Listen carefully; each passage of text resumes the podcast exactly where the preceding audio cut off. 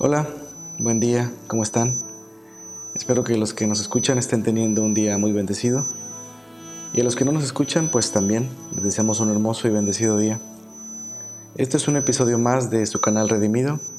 Comenzamos. Bienvenido a tu canal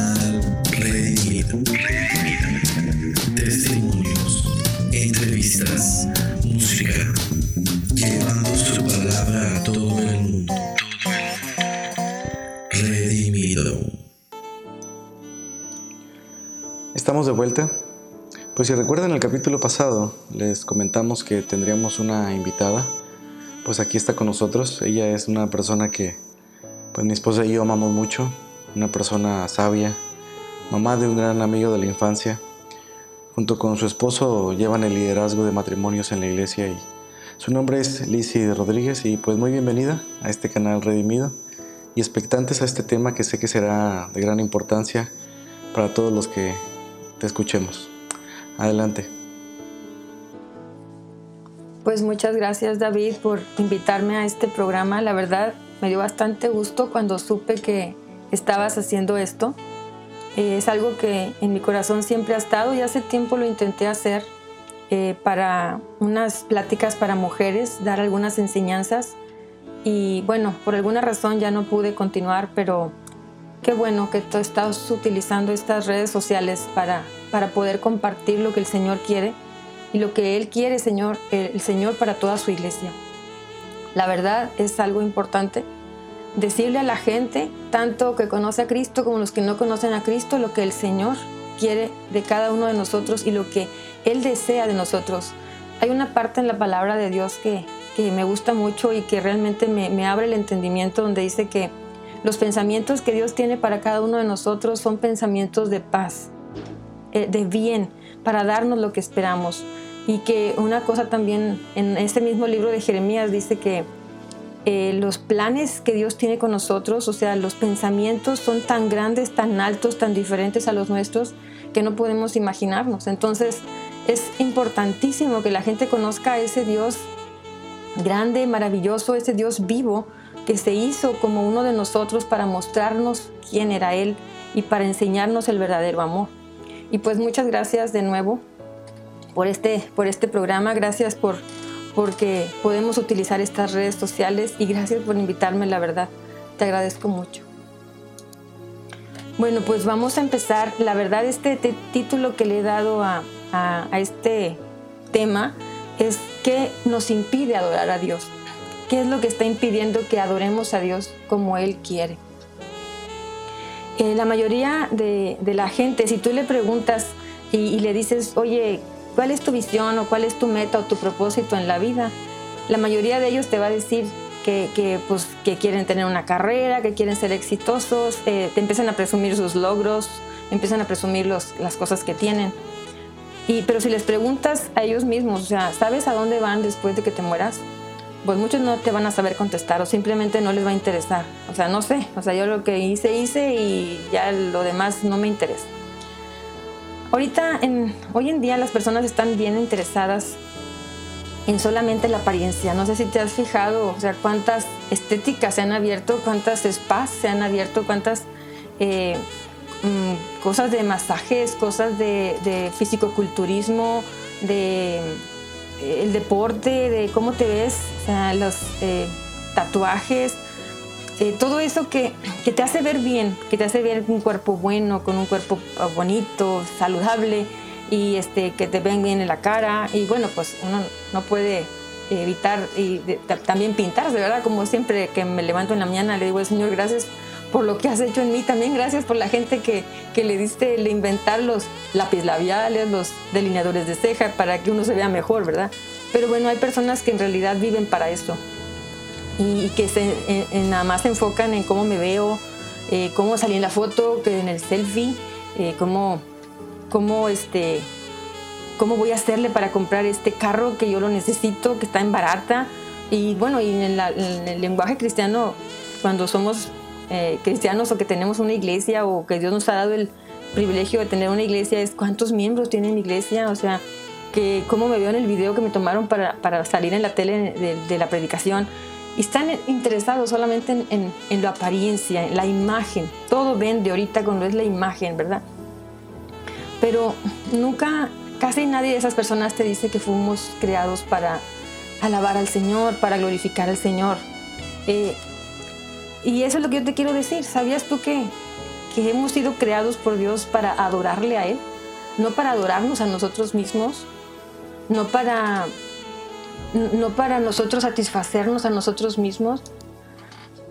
Realmente es, es recordar que lo que Dios vino a hacer aquí a la tierra cuando mandó a su Hijo, Él mismo era en Jesucristo, era para mostrarnos lo que Él quería para nosotros, para adorarle a Él.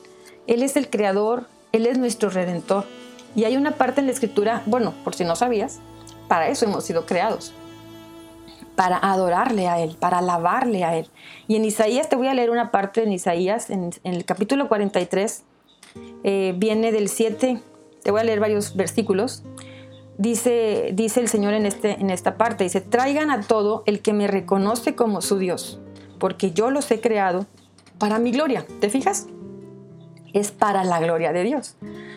Y dice el Señor, fui yo quien los formé, Tú has sido escogido para conocerme, para creer en mí y comprender que solo yo soy Dios. No hay otro Dios, nunca lo hubo y nunca lo habrá. Yo, sí, soy yo el Señor y no hay otro Salvador. Desde la eternidad Él ha sido Dios. Y no hay quien pueda arrebatar a nadie de mi mano. Nadie puede deshacer lo que he hecho, dice el Señor en esta parte de la Escritura donde nos dice que somos creados para alabarlo, para su gloria, para glorificarle. Y en Efesios 1 dice, bueno, eso es en el Antiguo Testamento. Ok, te voy a leer una, una parte en, Efesios 1, donde también dice Pablo, hablándole a los Efesios, que nos escogió, Dios nos escogió en Jesucristo desde antes de la fundación del mundo, para que fuéramos santos y sin mancha delante de Él. Ahora me vas a decir, a lo mejor muchos me están escuchando y dices, bueno, santos, ¿cómo iba a ser santo, verdad? Bueno, la palabra santo significa apartado, escogido para. Eh, por ejemplo, Dios nos escogió, nos apartó. Eso es que seamos, somos santos para Dios, o sea, estamos apartados para Dios. Estamos en proceso. No es que no nos equivoquemos, no es que nunca pequemos, sino que ya Dios nos apartó para Él. Entonces, si ya estamos apartados para Él, Él es quien se va a encargar de la transformación de nuestra alma, de nuestro ser, de nuestro espíritu, de todo, ¿verdad? Bueno, aquí dice eso, ¿verdad? Que Él nos, ah, nos escogió desde antes de la fundación del mundo para que fuéramos santos, o sea, que fuéramos apartados para Él y sin mancha delante de Él. En amor nos predestinó por medio de Jesucristo y nos adoptó como hijos suyos. O sea, no éramos sus hijos, pero por medio de Jesucristo nos adoptó como hijos suyos. Somos hijos de Dios Padre, el Padre de nuestro Señor Jesucristo. Y yo no sé si esto te impacta, pero a mí me impacta. Cada que lo leo digo yo, wow, tengo un Padre celestial, el Padre amoroso, el que creó el cielo, la tierra, las estrellas y todo, gobierna, me adoptó como su hijo en Jesucristo y por Jesucristo según porque Él lo quiso así. O sea, Él lo hizo así porque sí lo quiso, no porque yo me lo merecía, no porque yo me portaba muy bien, sino porque Él lo quiso así.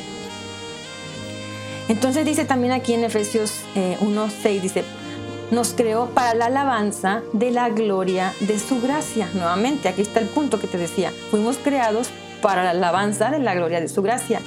Y nos dio gratuitamente, que nos dio gratuitamente en el amado. O sea, esa gracia nos la derramó Dios Padre, creador de todo, por medio de Jesucristo. Para que nosotros, que primero hemos esperado en Cristo, seamos para la alabanza de la gloria de Dios. O sea, nuevamente aquí está bien clarito para qué hemos sido creados. Eh, mucha gente dice, y lo he escuchado por todos lados, eh, ¿para qué fuiste creado? Para ser feliz. Y Dios te hizo para ser feliz. Y este, aquí más que busque tu felicidad, porque Dios te hizo para ser feliz. Mira, la verdad, eso no fue el propósito de Dios cuando nos creó y te lo estoy leyendo para que veas que no lo digo yo. Lo dice la palabra, la escritura y es mismo Dios hablando. Ahora dices tú, entonces no quieres Dios que seamos felices. Claro que sí. Pero la felicidad que Dios dice o habla aquí no es la que el mundo enseña, no es la que el mundo da. Eh, fuimos creados para alabarlo, para glorificarlo, para exaltarlo. Y a través de esa alabanza que le demos, a través de esa adoración que le demos, es como llega la felicidad a nuestra vida. Una parte en la escritura también Jesús hablaba. Dice, les he dicho estas cosas para que su gozo sea completo. O sea, e, e, el gozo que, que, nos va a traer el hacer lo que Dios pide, el amar a Dios sobre todas las cosas, el adorarlo, el honrarlo, el glorificarlo, eso es lo que va a traer la verdadera felicidad, el gozo eterno que Dios nos promete. No como la gente lo, lo, dice y lo ve, como la felicidad, eh, estar padrísimo, que no te falte nada, contento, que todo esté bien. Y ay, estoy muy feliz. Muy feliz porque logré mis propósitos, logré mis metas. Y esa felicidad es momentánea. No digo que sea mala, pero es momentánea. No es la felicidad, no es el gozo que Dios te quiere dar cuando le adoras. La verdadera felicidad llega cuando adoramos a Dios para lo que fuimos creados. Él es el que nos creó y para eso nos creó. Luego dice, en Él también, en mismo Efesios 1, dice, en Él también, o sea, en Cristo, también ustedes, habiendo oído la palabra de verdad, el Evangelio de su salvación, porque yo creo que a muchos nos han predicado lo que hizo Jesús por nosotros, lo que hizo Dios a través de Jesús por nosotros cuando vino a la tierra. Entonces, habiendo creído en Él, en Jesús, fuimos sellados con el Espíritu Santo que había prometido. ¿Quién es la garantía de nuestra herencia? ¿Quién es esa garantía, pues? De la herencia que Dios nos va a dar en Jesucristo en el final. El Espíritu Santo es nuestra garantía, es el sello donde nos dice el Señor, miren, con este sello les sello para que sepan que yo voy a cumplir lo que les prometí. Y esa herencia que tenemos es llegar a ser igual que Jesús, llegar a ser a la imagen de su Hijo amado, para la herencia de lo adquirido, para la, nuevamente menciona aquí, para la alabanza de su gloria. Si te fijas que todo lo que habla aquí en la palabra es que hemos sido creados para alabarle a Él, para honrarle, para glorificarle. Entonces, eh, el título de la plática es, bueno, que tiene que ver esto con la plática, ¿qué impide que la adoremos? Pues entonces, si hemos sido creados para eso, si Dios nos hizo para eso, ¿por qué no le adoramos como Dios quiere? ¿Por qué no podemos honrarle como Dios quiere? Pues yo te voy a decir, es el pecado. Por el pecado que hay en nosotros, el cual si te me pongo a platicar ahorita es otra historia muy larga, desde el principio el ser humano decidió ser independiente de Dios.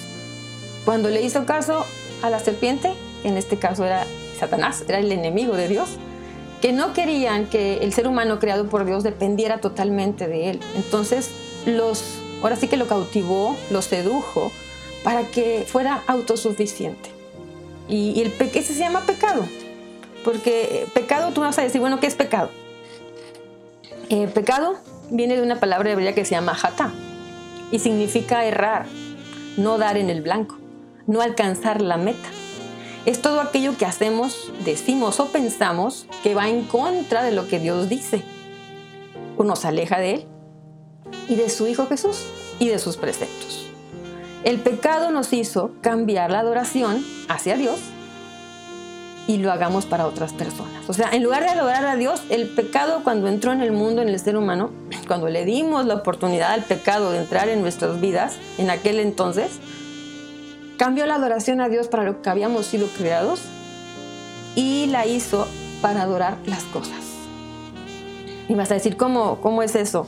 O sea, ¿por qué, ¿por qué pasó eso? Bueno, porque Dios en un principio y siempre ha sido Dios soberano y eterno, y Él dice que Él es digno de gloria, digno de honra, que, en los mandamientos, si te fijas en los mandamientos en el Éxodo, cuando se los dio a Moisés, eh, al pueblo les dijo, no tendrás dioses ajenos delante de mí, no te harás imagen de ninguna cosa, yo solamente soy tu Dios, a mí adorarás, a mí servirás, no te postrarás ante nada, eh, otra parte también de, los mandamientos dice eh, que amarás al Señor tu Dios con todo tu corazón, con toda tu alma, con todas tus fuerzas, con toda tu mente.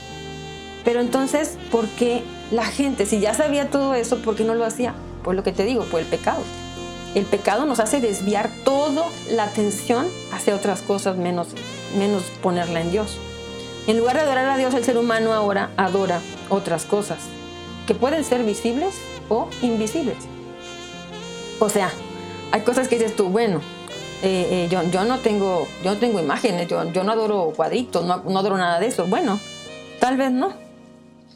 Pero, ¿qué tal si te digo que un ídolo también, o, es, el, adorar algo más que no sea Dios, también puede ser eh, personas, cosas, un deseo, un afecto, una meta, algo que cautiva tu corazón, mente y afectos por encima de Dios. Eso también se convierte en un ídolo, un objeto de adoración, o sea, no, no, tienes que tener alguna imagen, alguna escultura para decir, yo no tengo ídolos, eso es un ídolo. No, también el ídolo puede estar en tu corazón, invisible, pero ahí está. Eh, pueden ser cosas buenas, no nada más malas. Puede ser también un ser querido, que puedes amarlo más que lo que amas a Dios. Puede ser a lo mejor si eres cristiano, puede ser tu ministerio, tu llamado, y dices tú, no, es que ese es el llamado y yo hago lo que sea con tal de mi llamado y si no hago mi llamado eh, me voy a morir. No, espérame, está Jesús antes que todo, está adorar a Dios antes que todo, está tener esa relación con Él antes que todo, está adorarlo, obedecerlo a Él. Mi imagen, ¿cuántas personas gastan tanto dinero en ver que se vean bonitas, o sea, que se vean bien y se hacen cirugía, se hacen acá, se hacen acá? No tengo nada en contra de eso. Lo que pasa es que a veces es demasiado a lo que le das ese tiempo, a lo que gastas tu dinero. Y esa es una de las cosas que te voy a preguntar ahorita. O realmente, ¿cómo identificar un ídolo que está en mi corazón? ¿Cómo identificar algo que está por encima de Dios en mi corazón? Ahorita te voy a dar algunas preguntas para que más o menos puedas identificarlo y quitarlo de ahí. Mira, Dios, Dios no quiere eh, condenarnos. Él viene a salvarnos. La palabra de Dios lo dice muy claro. Dice Jesús, yo no vine a condenar, yo vine a darles vida y vida en abundancia. Entonces, Él lo que nos está enseñando a través de todo esto es a descubrir aquellas cosas que nos están quitando la atención para adorar al Dios verdadero, para darle la gloria que Él merece. Y, y estamos viendo que estamos de, distrayéndonos hacia adorar otra cosa que no es Dios. Y Dios lo está haciendo a través de su Espíritu Santo. Recuerdan cuando Jesús dijo, yo ya no voy a estar con ustedes. Le dijo a los discípulos, pero les dejaré al Espíritu Santo. Él les recordará todas las cosas que yo les he hablado y les convencerá de pecado. Bueno, a través de su iglesia, a través de cada uno de los que comparten la palabra de Dios, comparten estas enseñanzas, es el Espíritu Santo el que está hablando. Miren, yo no me considero más que nadie, ni menos que nadie. Simplemente lo que Dios quiere que sea. Hay una canción que me gusta mucho donde dice, yo soy lo que dices que soy. O sea, es Dios el que nos da la identidad, es Dios el que nos dice lo que vamos a hacer.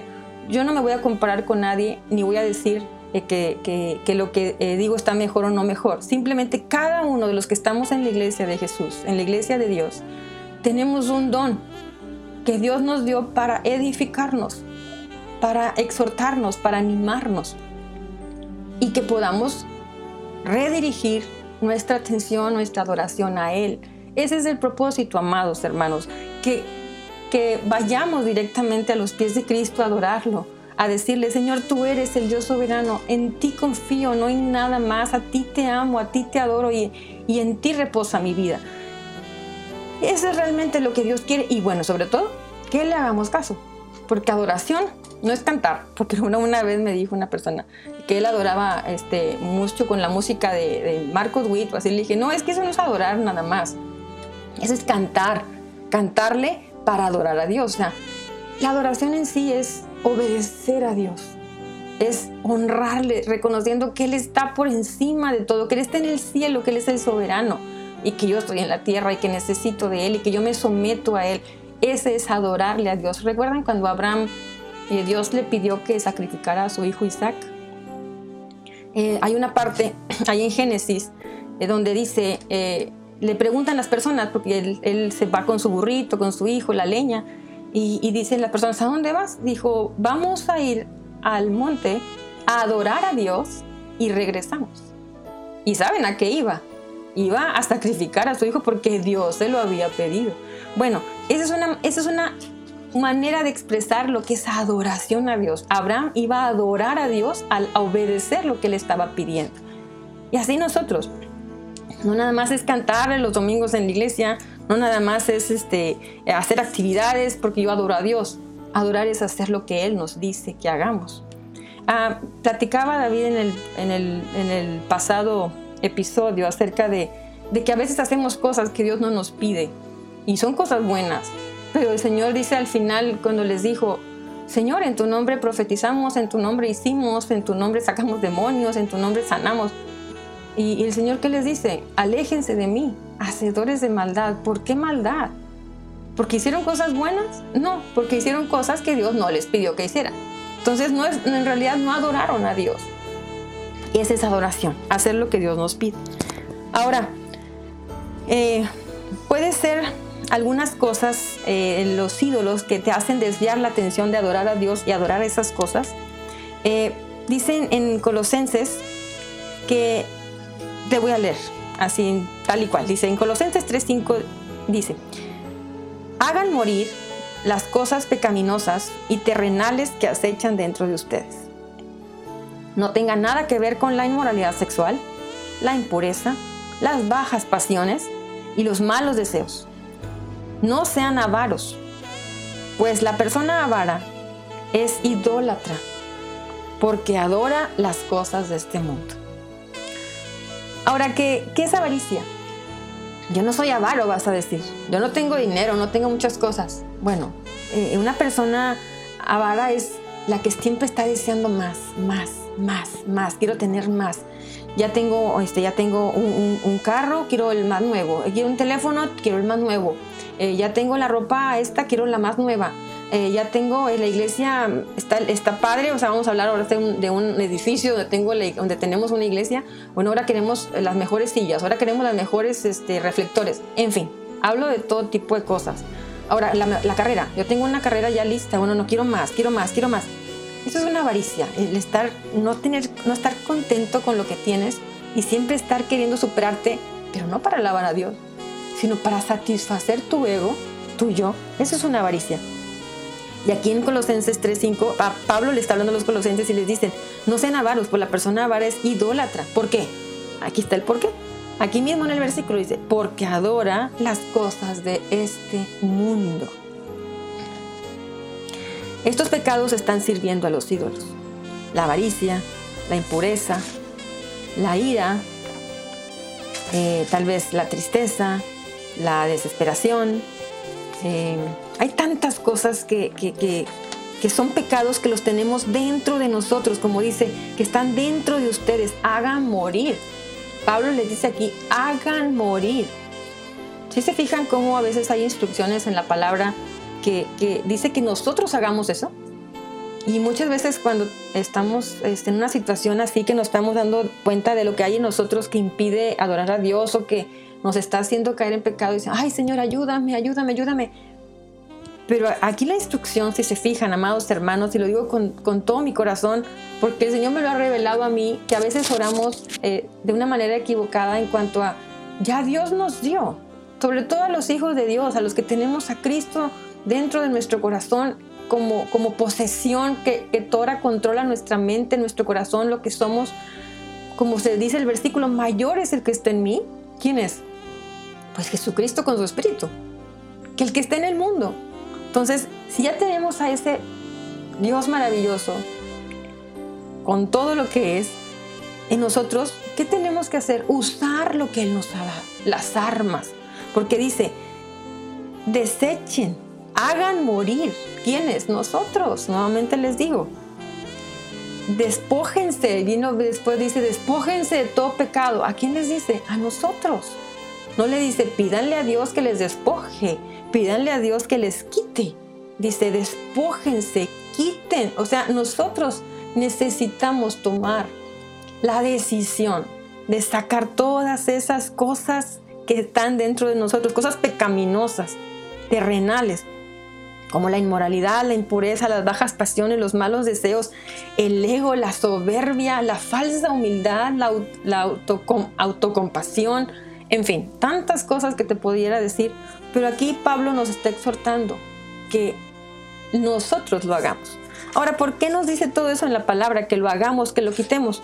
Pues por, como dice el tema, amados hermanos, porque no alabamos a Dios, no honramos a Dios, no adoramos a Dios, que ese es nuestro verdadero propósito. Y si no identificamos esos ídolos en nuestro corazón, pues no vamos a poder adorar a Dios como es digno, porque vamos a estar adorando a esos ídolos, ¿verdad? Entonces, eh, algunas cosas eh, están muy obvias, ¿verdad? Hay ídolos muy obvios que podemos detectar en nuestro corazón que impiden que adoremos a Dios como Él quiere. Eh, las cosas suceden no de un día para otro, suceden en nuestra mente, se van forjando. Por ejemplo, una persona que, dice que entra en adulterio o en un intento de suicidio o la pornografía o las drogas, no lo hace de un día para otro. ¿Por qué te digo esto? Porque Santiago, en, la carta de Santiago dice en, primera, en capítulo 1, 15, dice, después cuando la pasión ha concebido, da a luz el pecado. Y cuando el pecado es consumado, engendra la muerte. O sea, todo es un proceso. Por eso el Señor nos, nos insiste. Hay muchos versículos, yo saqué algunos nada más. Nos dice aquí en Colosenses, desháganse. Desháganse, desechen, quiten de ustedes todo eso. Dice, y luego viene también en Santiago, dice, Dios no puede ser tentado por el mal y él mismo no tienta a nadie. Cada uno es tentado cuando es llevado y seducido por su propia pasión. O sea, ¿qué es lo que hay en el corazón? Satanás no es, no es creador de nada. Satanás es un copiador. Él agarra lo que, lo que hay, es un, ahora sí que es un sinvergüenza, ¿verdad? Eh, él agarra lo que tengo en mí, que está ese ídolo, por ejemplo, le voy a dar un ejemplo. Ah, por ejemplo, hay personas, eh, por ejemplo, un hombre que, tiene problema con la ira, tiene el pecado de la ira.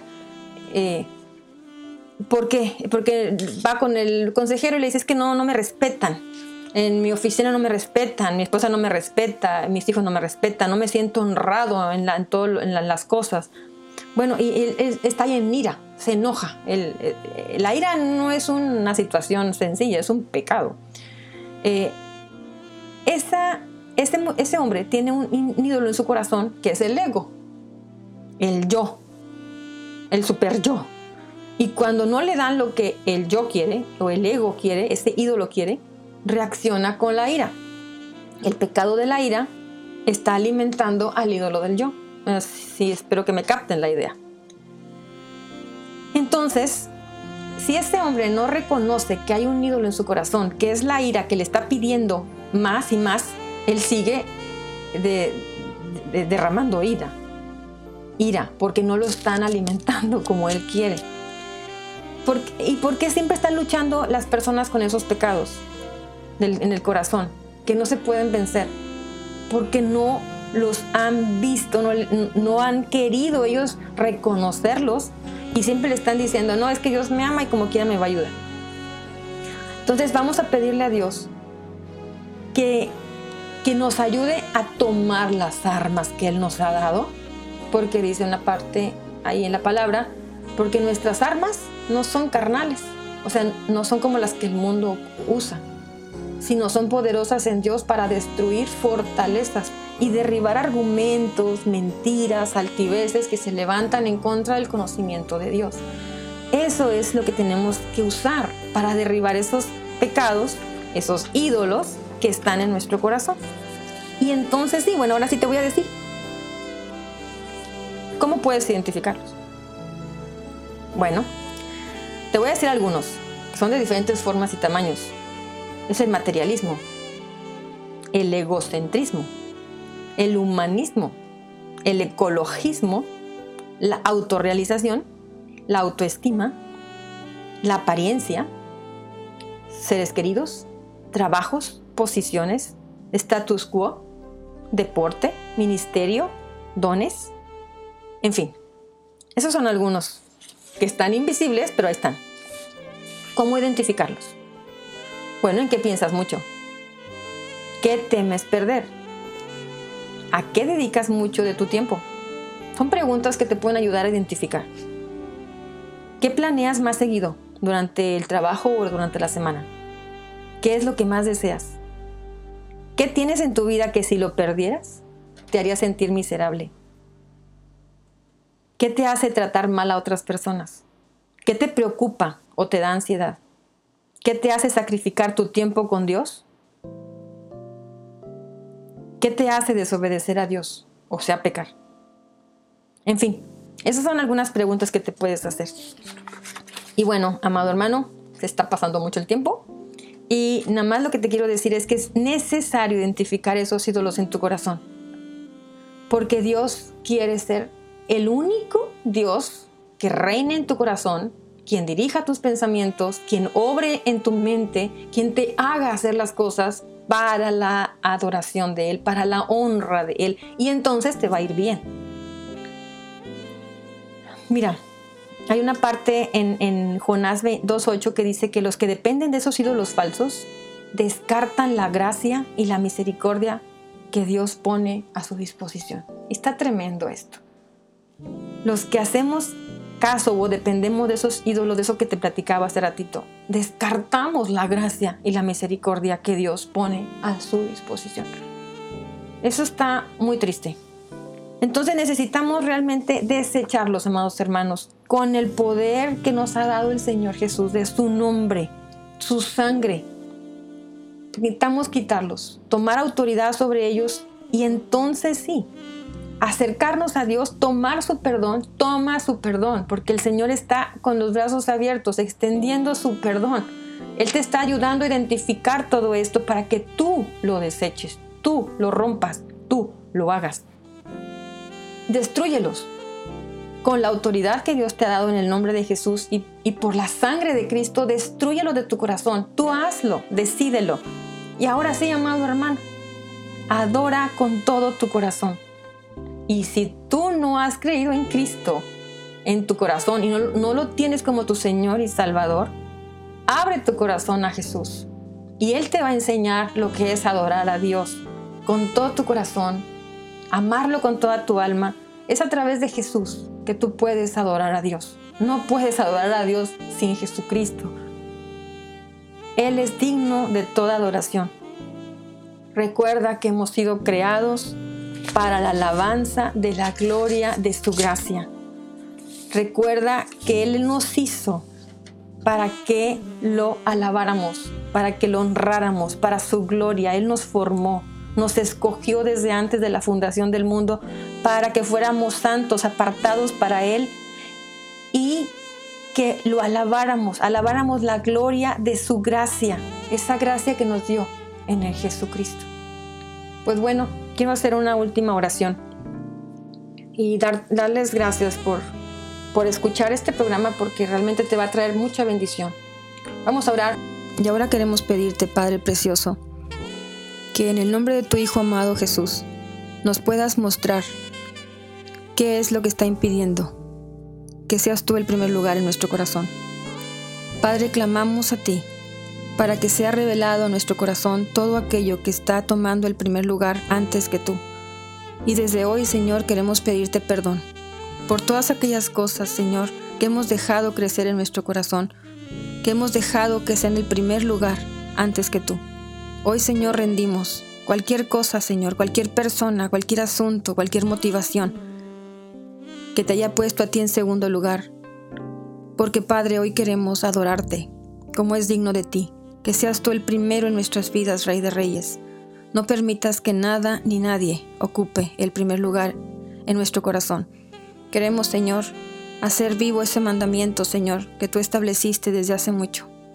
Que te amemos con todo nuestro corazón, con toda nuestra alma, con toda nuestra mente y con todas nuestras fuerzas.